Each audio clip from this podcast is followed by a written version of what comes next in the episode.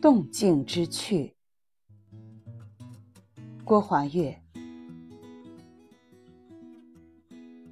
一个人的生活，怎样才算有趣呢？于有些人而言，趣从动中来。日子要过得有趣，就能够热闹。人多就热闹了，气氛也就活络了，身在其中便会觉得快活，这日子自然也就有趣了。这样的趣是闹趣，用各种人、各种声音、各种感受将心填满，塞得满满当当，自然比空空荡荡的心来的不那么乏味。于是，这也成了一种趣。沉溺于这种闹趣的人，终日辗转于各类局、各种群之间，忙着寻趣。最后，得去了吗？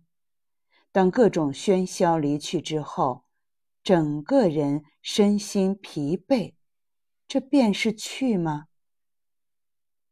生活中的去，本该是让人养心怡情的，将忙与去画上等号，结果往往不尽如人意。另一种去，是静去。所谓趣，其实是一种感受。既然是感受，便多少带着点被动的意味。他物之中，先得存趣，这种趣，投映在自己心上，领略过后，也就感受到趣味之美。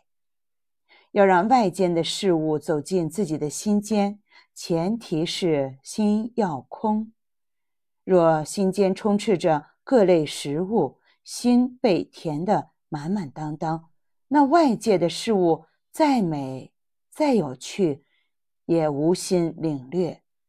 所以，先把心腾空，心一空，人就不忙乱了，也就静了下来。于多数人而言，静中反倒容易生出趣味。一心不能二用。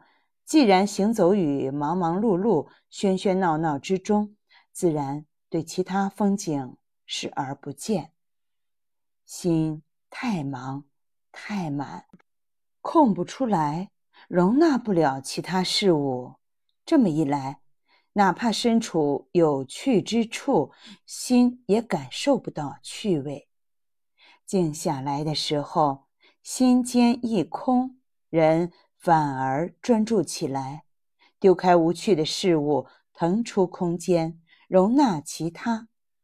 如此一来，万物自观而各有其趣，种种趣味便会如灵光乍现，在脑中翻滚而过。哪怕看似普通平凡之物，也能尽显其趣。去从静中来。要得去，先静心。